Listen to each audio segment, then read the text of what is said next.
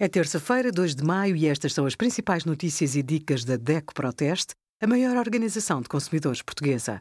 Hoje, em DECO.proteste.pt, sugerimos tabelas de retenção na fonte, quanto vai descontar em 2023, 12 ideias para gerir as finanças pessoais e os resultados dos testes da DECO Proteste a 25 rações para cães.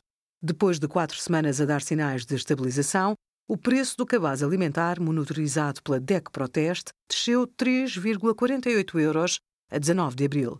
Esta é a primeira vez, desde fevereiro, que o cabaz de 63 alimentos volta a estar abaixo de 223 euros. A isenção de IVA entrou em vigor a 18 de abril e 41 dos 63 alimentos monitorizados são abrangidos pela medida, o que justifica parte destas descidas de preço.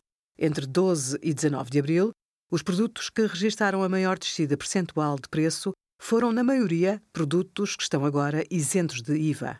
Obrigada por acompanhar a DEC Proteste, a contribuir para consumidores mais informados, participativos e exigentes. Visite o nosso site em deco.proteste.pt.